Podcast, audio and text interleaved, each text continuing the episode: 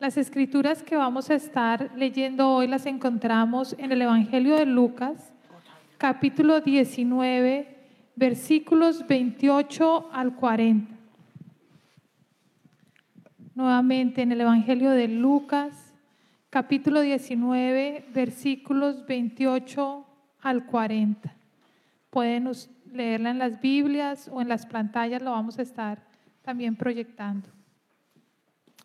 Dicho esto, Jesús siguió adelante, subiendo hacia Jerusalén. Cuando se acercó a Bethsagé y a Betania, junto al monte llamado de los olivos, envió a dos de sus discípulos con este encargo. Vayan a la aldea que está enfrente y al entrar en ella encontrarán atado un burrito en el que nadie se ha montado. Desátenlo y tráiganlo acá. Y si alguien les pregunta, ¿por qué lo, por qué lo desatan? Díganle, el Señor lo necesita. Fueron y lo encontraron tal y como Él les había dicho. Cuando estaban desatando el burrito, los dueños le preguntaron, ¿por qué desatan el burrito? El Señor lo necesita, contestaron. Se lo llevaron pues a Jesús, luego pusieron sus mantos encima del burrito y ayudaron a Jesús a, montarse. A medida que avanzaba la gente, tendían sus mantos sobre el camino.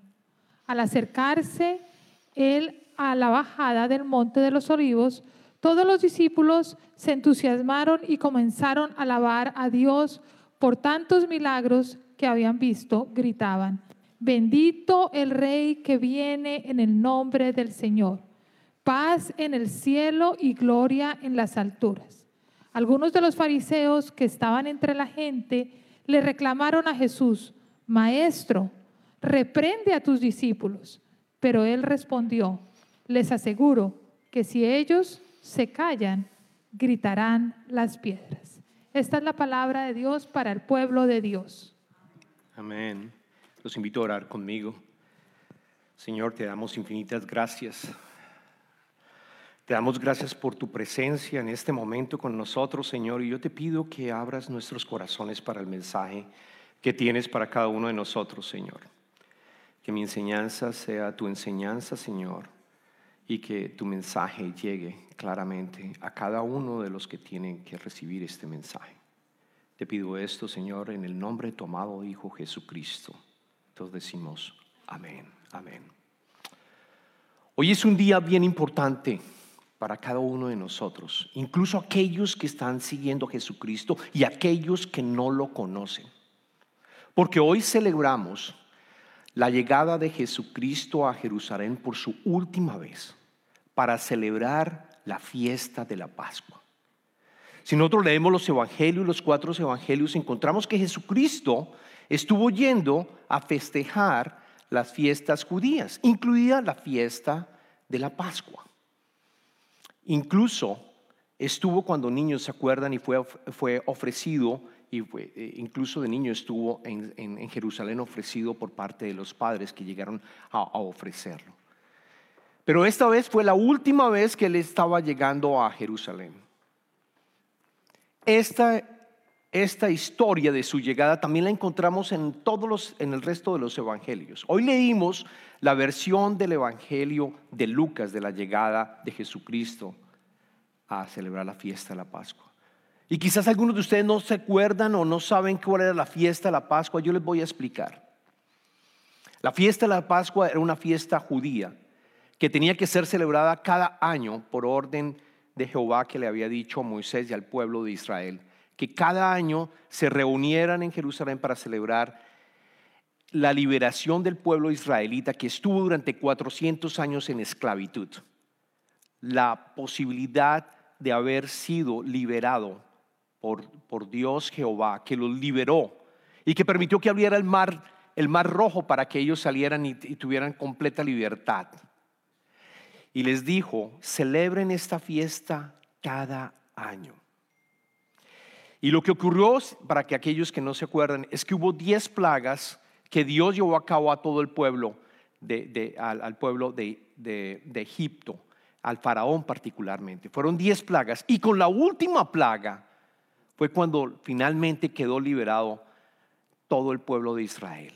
Esa última plaga en qué consistió? Esa última plaga consistió en que Dios le había dado la orden a Moisés y a cada familia que consiguieran un cordero, un cordero de un año más o menos de edad, que no tuviera ningún hueso roto, que fuera completamente puro, que fuera macho y que los padres tuvieran cuidado en el momento que lo sacrificaban para no romperle ninguno de los huesos y tomaran la sangre del cordero y cada familia tomaba esa sangre del cordero y marcaba los postes de la casa de cada una de las familias israelitas, incluidos los postes y también el cintel de la casa, cada uno marcados con sangre.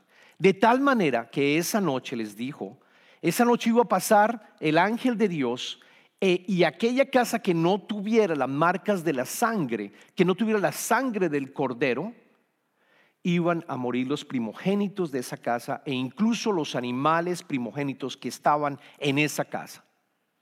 Así que todos los israelitas hicieron esto y obedecieron al Señor. Tomaron un cordero, un cordero de esas características, lo mataron, lo sacrificaron, tomaron la sangre y al final se comieron asado el cordero. Y les dijo incluso que comieran sin levadura. Es toda una explicación que la pueden encontrar en el libro de Éxodo. Los primeros 12 capítulos narran esa liberación del pueblo israelita por parte de, las, de, las, ah, de, lo que el, de lo que el Señor hizo a través de las plagas.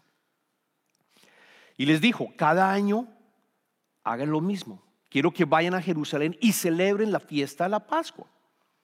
Así que miles, quiero que se imaginen esto, miles de judíos cada año llegaban a Jerusalén a ese día en particular y tenían que traer o un cordero tenían que adquirir el cordero en el templo, un cordero que fuera macho, que no tuviera ningún tipo de señal, que, que fuera realmente puro. ¿Para qué? Para sacrificarlo y esa noche comer todos juntos en familia. Volvían a celebrarlo. Así que Jesucristo llegó ese día e hizo su entrada triunfal. Y vamos a estudiar los versos que acabamos de leer porque habla particularmente de una entrada triunfal, precisamente porque fue su última entrada y se muestra y nos muestra que Él es el Mesías. Ese es el propósito de todo lo que hizo y vamos a seguir eh, verso por verso para aprender. La primera, la primera pregunta que yo les, les traigo a todos ustedes es, quiero que vean el mapa, no es una pregunta, pero vamos a ir al mapa donde vemos el recorrido de Jesucristo llegando hacia Jerusalén. Miles de personas ya lo conocían, miles de personas ya estaban siguiéndolo desde Capernaum, lo conocían e iban también a la misma fiesta. Habían bastantes que estaban eh, llegando. Los, los versos que estábamos leyendo están básicamente cuando Jesucristo y el resto de personas que lo estaban siguiendo llegan a Betfagé y a Betania. En ese, en ese partículo eh, en, ese sitio en particular, es el Monte de los Olivos. Ese Monte de los Olivos se encuentra aproximadamente a 2.600 pies de altura, aproximadamente a unos, a unos 810 metros de altura, 2.660 a 810 metros de altura sobre el nivel del mar. O sea que para llegar a Jerusalén lo que tenían que hacer, se debía bajar se debía llegar, bajar los 810 metros, pasar por un valle que se llamaba el Valle de Cedrón y luego sí llegar a Jerusalén. O sea que había que bajar. Pero Jesucristo hace un alto en el camino y es cuando le dice a sus discípulos que vayan a traer un burrito. Y yo les pregunto a ustedes, la primera pregunta que vamos a hacer, vamos a hacer varias preguntas. ¿Qué es más fácil, subir o bajar una montaña? Quiero escuchar bajar una montaña, ¿no? ¿Por qué? Porque cuando estás subiendo tienes que hacer ejercicio físico. Y es cardiovascular, te cansa, ¿no? Es, no es fácil hacer. Si ustedes van al gimnasio, ven esas máquinas también que hacen eh, stairs, que hacen las, las, las, ah, las escaleras, por decirlo así. Es un buen ejercicio, pero es más fácil bajar que subir. Es más fácil bajar que subir. Entonces, ¿por qué Jesucristo le pide a dos de sus discípulos que le consigan un burrito para bajar el monte de los olivos? No suena lógico. Si es fácil bajar, ¿por qué Jesucristo no siguió con todos? Sino les pidió que fueran a conseguir un burrito. Y es fascinante la historia de lo que vamos a leer en los próximos. Vamos a leerla otra vez en estos, en estos cuatro versos. Lucas capítulo 19, versículo 30 al 34. Jesús les dice, vayan a la aldea a, dos de sus discípulos, vayan a la aldea que está enfrente y al entrar en ella encontrarán atado un burrito en el que nadie se ha montado. Desátenlo y tráiganlo acá. Y si alguien les pregunta por qué lo desatan, díganle, el Señor lo necesita. Fueron y lo encontraron tal como Él les había dicho. Cuando estaban desatando el burrito, los dueños le preguntaron, ¿por qué desatan el burrito? El Señor lo necesita, contestaron. Es fascinante varias cosas en, este, en estos versos. Primero que Jesucristo se llama el Señor. Noten que Él dice, el Señor lo necesita. El Señor es Lord, el Señor significa Dios. Él mismo ya está declarando, yo soy el Hijo de Dios, yo soy Dios, yo soy Dios encarnado. Él está diciéndole a todos ya públicamente en su última llegada, yo soy Dios. Y si leemos las escrituras anteriores, Jesucristo al principio trataba de decir, no quiero que me conozcan todavía porque el momento no ha llegado. Y el momento era este. El momento era este. Y pública dice, el Señor lo necesita. Dos veces dice, el Señor lo necesita. Me fascina también que Jesucristo dice, llamen a dos discípulos. Llamó a dos discípulos y le dice a los dos discípulos, vayan y van a encontrar un burrito. Y nadie, absolutamente nadie se opone. Nadie dice, y no leemos en las escrituras, bueno, ¿y qué pasa si no lo encontramos? En todo caso lo dice Jesucristo. Si le llegan a preguntar, Ah, no lo encontraron, eh, con seguridad lo, van a encontrar. Y adicionalmente, si se van a quejar, él mismo le dice a los discípulos, si, le llegan a, tomar, a, decir que por qué lo está haciendo, díganles que el Señor lo necesita. Me fascina que los discípulos obedecieron a ojos cerrados, a ir a una aldea que quizás, no lo dicen las escrituras, no sabemos cuánto quedaba, no sabemos si es o, eh, o de pronto la otra ciudad, pero dice, vayan, vayan con fe y van a encontrar un burrito que nadie ha, utilizado, que no ha sido montado. Lo otro que me, fascina también de parte de, estas, de, lo que acabamos de leer es adicionalmente, que dice adicionalmente, que dice, el burro tenía más de un dueño. Noten lo siguiente, el burro tenía más de un dueño. En esa época, en esa época los animales se compartían porque era muy costoso tener un burro en esa época o un caballo, era bastante costoso hacerlo. No tiene la palabra dueños. Luego habían varios que ya, eh, de cierta manera, o habían conocido a Jesucristo, seguramente habían recibido quizás un milagro, porque no se pusieron. Yo me imagino a ustedes que les digan que tengamos tres o cuatro cuatro personas tengan, no sé, un, camión, un avión, y, de pronto alguien les dice, no, es que el Señor lo necesita. Y seguramente vamos a estar un poquito, no, nerviosos, ¿cómo así que el Señor lo necesita? Yo no conozco al Señor. No me va a llevar mi camión, no me va a llevar mi avión, o no me va a llevar mi carro, o no me va a llevar mi camión, o lo que sea. Todos, absolutamente todos los dueños estuvieron de acuerdo, luego ya conocían al Señor.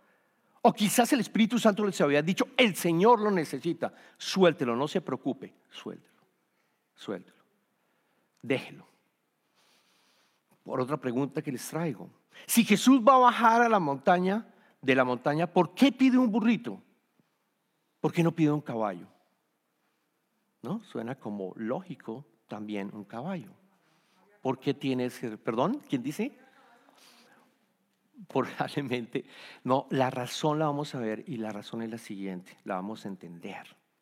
Porque la profecía de un profeta llamado Zacarías, que era uno de los profetas menores, hay doce profetas menores, ese profeta predicó que Jesucristo iba a llegar a Jerusalén como el Mesías montando un burrito montando un burrito. Zacarías era un profeta menor que él estuvo viviendo durante el exilio en Babilonia. Estuvo en Babilonia y el Señor lo utilizó y él, y él básicamente le, indicó al Señor que, el, que el pueblo de Jerusalén, el pueblo de Israel iba a ser liberado, que incluso el templo podía, iba a ser nuevamente construido, porque el, tiempo, el, templo fue, fue, había sido destruido anteriormente y que adicionalmente iba a haber el Mesías que iba a liberar al pueblo de Israel completamente. Leamos Zacarías capítulo 9, versículo 9. Los invito a que tomen sus Biblias y vayamos a leer Zacarías capítulo 9, versículo 9. Alégrate mucho, hija de Sión. Grita de alegría, hija de Jerusalén. Mira, tu rey viene hacia ti, justo, salvador y humilde. Viene montado en un asno, en un pollino cría de asna. La palabra Sion significa también Israel. Estamos hablando de toda Israel. Y la palabra Jerusalén son las personas que viven en Jerusalén. Es decir, es el Salvador de todo el pueblo de Israel. Y adicionalmente dice montado en un asno, en un pollino, cría de asna, es lo mismo que un burrito. Y mira, viene hacia ti justo y humilde, Salvador y humilde, y humilde, y humilde. Pero todavía queda la pregunta, todavía queda la pregunta, esta, esta profecía que fue aproximadamente en el año 500, o de pronto aproximadamente 530 años antes de que ocurriera esta profecía, queda todavía la pregunta, queda todavía la pregunta, ¿por qué habla de un burrito y, y no un caballo? De nuevo, está la profecía, pero ¿por qué no en la profecía se habla de un caballo? La razón es porque el burrito bíblicamente representa un rey de paz. Bíblicamente un caballo se utilizaba en las guerras. Un caballo se utilizaba cuando salía el rey a la guerra y volvía en su caballo triunfante.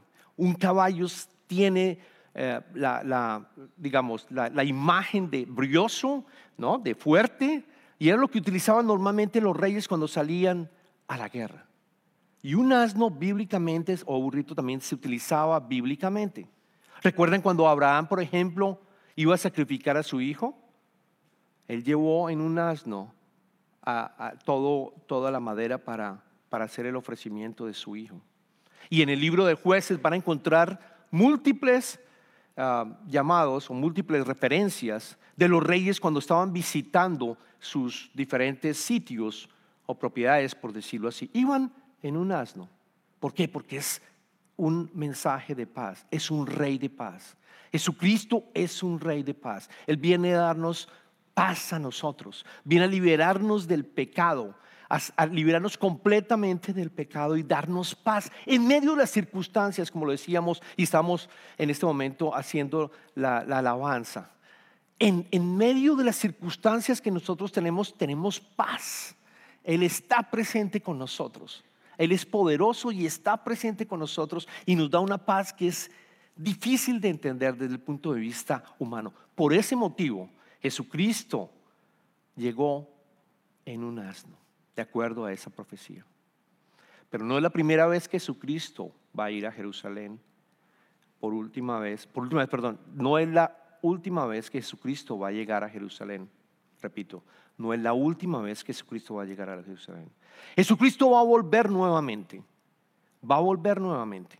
Y va a volver nuevamente para finalmente dejar completo el reino de Dios y el reino de los cielos. Un nuevo cielo, una nueva tierra que ya está construyendo en nosotros, aquellos que somos cristianos y hemos aceptado a Jesucristo. Él va a volver nuevamente y va a volver, adivinen en qué, montado en un caballo. Vino la primera vez a Jesucristo, antes de irse, perdón, eh, llegó en la fiesta de la Pascua, antes de, de ser crucificado, muerto y sepultado. Él llegó en un asno, pero la segunda vez va a llegar en un caballo, precisamente para juzgar a cada uno de los que no lo han seguido, para acabar también con la bestia, para acabar de una vez con Satanás. Y eso lo encuentran ustedes en el libro de Apocalipsis, el último libro de la Biblia y los invito a que vayan a la página, al capítulo 19 y vamos a leer desde el versículo 11 al 12. Esta es la imagen o esto es lo que le, dio Jesucristo, le mostró Jesucristo a, a Juan, al apóstol Juan. Le dijo, luego vi el cielo abierto y apareció un caballo blanco. Su jinete se llama fiel y verdadero con justicia dicta sentencia y hace la guerra. sus ojos resplandecen como llamas de fuego y muchas diademas ciñen su cabeza. Lleva escrito un nombre que nadie conoce sino Él. Eh, habla de Jesucristo volviendo por segunda vez. Habla de Jesucristo volviendo por segunda vez. Antes de ir a la cruz, Jesucristo llegó a Jerusalén en un asno para que esa profecía se cumpliera. Él necesita el asno. Y la segunda, Él vuelve en un caballo para juzgar a todos aquellos que no lo han conocido. E incluso acabar completamente con, el, con Satanás, con la bestia. Y por último les hago una pregunta. ¿Por qué durante la fiesta de la Pascua? ¿Por qué Jesucristo llegó por última vez a Jerusalén en la fiesta de la Pascua y no quizás en la fiesta de Pentecostés, por ejemplo, antes de ser y probablemente ser crucificado y haberse, él, haberse hecho rey en ese momento, o otra, otra fiesta como la de tabernáculos. ¿Por qué Jesucristo llegó ese día en particular para que fuese crucificado? La razón está en que es, Él es el Cordero de Dios. Él es el Cordero de Dios. Él es el que con su sangre va a permitir que todos nosotros, los que lo hemos aceptado, seamos salvos. Y de tal manera que el ángel de Dios que va a pasar sobre, sobre cada en el momento que se va a ser juzgado, sobre cada uno de nosotros, sabemos que tenemos vida eterna. Él vino ese día esa fiesta en particular para demostrarnos que es el Cordero de Dios. Ese es el significado de la llegada de Jesucristo a Jerusalén por última vez. En el Evangelio de Lucas, capítulo, perdóname, en el Evangelio de Juan, capítulo primero, versículo 29, vemos también cómo Juan el Bautista, cuando ve a Jesucristo, dice al día siguiente, Juan vio a Jesús que se acercaba a él y dijo, aquí tienen al Cordero de Dios que quita el pecado del mundo. Él es el Cordero de Dios. Gracias a la sangre de Jesucristo que fue, fue plasmada en la, en, en la cruz con una muerte supremamente violenta de aflicción nosotros hemos logrado la salvación, aún siendo nosotros pecadores. Aún siendo nosotros pecadores, Él lo hizo. Eso es lo que celebramos esta semana, la pasión y muerte de nuestro Señor Jesucristo. Recordamos lo que hizo. Pero me encanta este día, porque este día nos demuestra a nosotros y nos pregunta cada uno de nosotros, ¿quién es para ti Jesucristo? quién es para ti de Jesucristo. Porque sabemos que lo que pasó después es que, acuérdense, aquí todos estaban felices de que Jesucristo estaba llegando, de que Él era el rey, de que Él era el Mesías. De hecho, decía en el verso 38, bendito el rey que viene en el nombre del Señor, paz en el cielo y gloria en las alturas. Y colocaban mantos y todos estaban contentos porque reconocieron, entendieron la profecía, entendieron que Él es el rey, el Mesías que viene a salvarnos. Pero justo una semana después, los fariseos y todos ellos no querían que esto ocurriera, que se le reconociera como Mesías. Porque toda la estructura de poder que ellos tenían se estaba acabando y la veían amenazada. Y por otra parte, ellos querían un Mesías que llegara realmente en un caballo de guerra, que fuera a acabar con todo el imperio romano.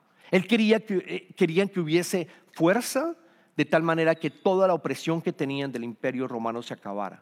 Pero no, Jesucristo llega a un asno, llega, llega, llega un burrito, llega a, a darnos salvación y a darnos paz también.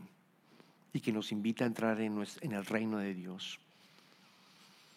Entonces, la pregunta que tenemos es cómo vamos a actuar. ¿Cómo vamos a responder? ¿Vamos a responder como todos los que estaban siguiendo a Jesucristo la última vez, diciendo, bendito seas en el nombre del Señor, ven a mi alma?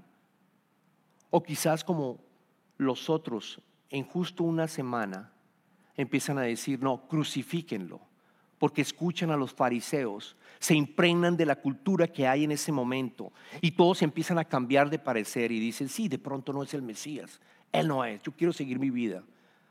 No quiero aceptarlo. Y voy a decir, crucifíquenlo.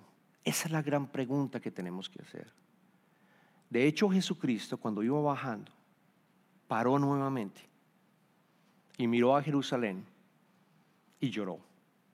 Es la segunda vez que en las escrituras aparece que Jesucristo lloró.